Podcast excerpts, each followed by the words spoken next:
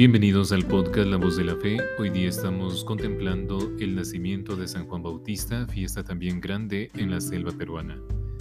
Lectura del Santo Evangelio del Día tomado del libro de San Lucas, capítulo 1 del 57 al 66 y después al 80. A Isabel se le cumplió el tiempo del parto y dio a luz a un hijo.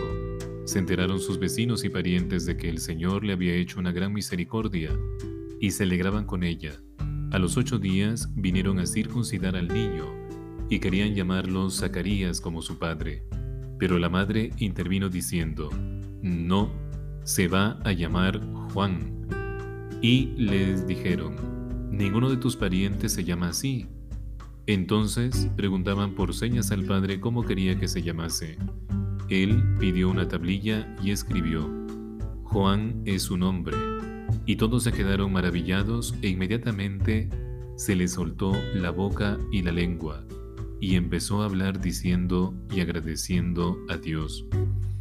Los vecinos quedaron sobrecogidos y se comentaban todos de este hecho por toda la montaña de Judea, y todos los que oían reflexionar diciendo, Pues ¿qué será de este niño? Porque la mano del Señor estaba con él el niño crecía y se fortalecía en el espíritu y vivía en lugares desérticos hasta el día de su manifestación en Israel. Palabra del Señor. Gloria a ti, Señor Jesús. Y juntos vamos a meditar el Santo Evangelio que hemos escuchado. Y nos ponía una frase que decía, la mano del Señor estaba con él.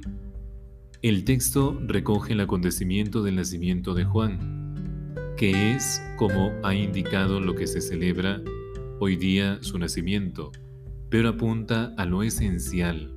La mano de Dios estaba con él. Junto a la mano de Dios, Juan pone lo que corresponde de parte.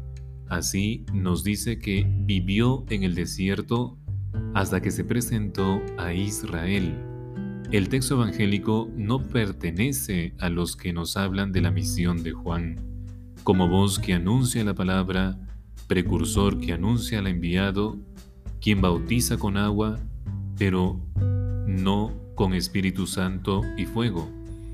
Es, resumen, a quien es más fuerte que yo, dice Juan asegurando la presencia de Jesús, y según su propia confesión personal. Y la liturgia quiere resaltar más bien que quien nace es un elegido de Dios para la gran misión de anunciar a quien salvará a la humanidad.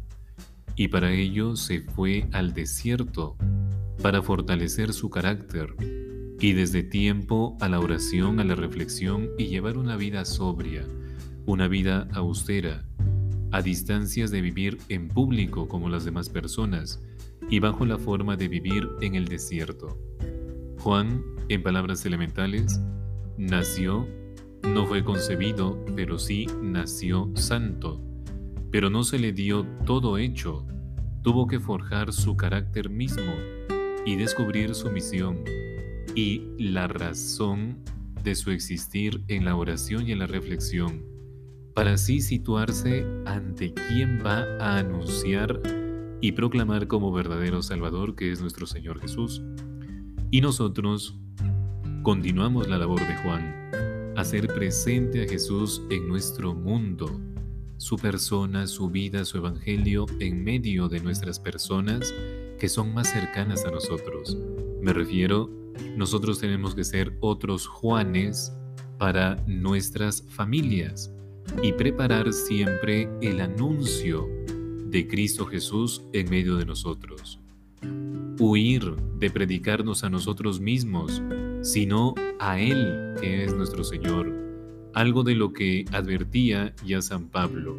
No hablemos de nosotros, hablemos de Jesús. Y necesitamos para ello tiempo de oración, tiempo de reflexión y vivir en nuestra sociedad sin dejarnos envolver por la aceleración de procesos o también por la búsqueda de la satisfacción inmediata o entregados a una actividad que no contrastamos en nuestro interior a la luz del Santo Evangelio y dejándonos arrastrar por lo prescindible a costa de no dar tiempo a lo imprescindible que conforma nuestro ser humano, nuestro ser cristiano. Somos cristianos porque seguimos a Cristo y por lo tanto tenemos que cumplir lo que Él nos manda. Necesitamos desierto para descubrir el proyecto de Dios sobre cada uno de nuestras vidas y saber con audacia mostrar a Jesús en nuestro mundo, como Juan Bautista lo hizo en el suyo. ¿Te atreves a hablar de Jesús a tu familia? ¿Te atreves a hablar de Jesús a tus hermanos, a tus amigos? Muchas veces cuesta, pero esta es la enseñanza que nos deja Juan el Bautista. Preparemos el camino. Él preparó en su tiempo. Algunos lo hicieron caso, otros lastimosamente no, y lo mismo pasa en nuestra vida. Seamos otros Juanes para nuestras familias y nuestra sociedad. Te habló Padre Johnny Gómez Ávila y conmigo será hasta otra oportunidad. Gracias por escuchar el podcast La Voz de la Fe.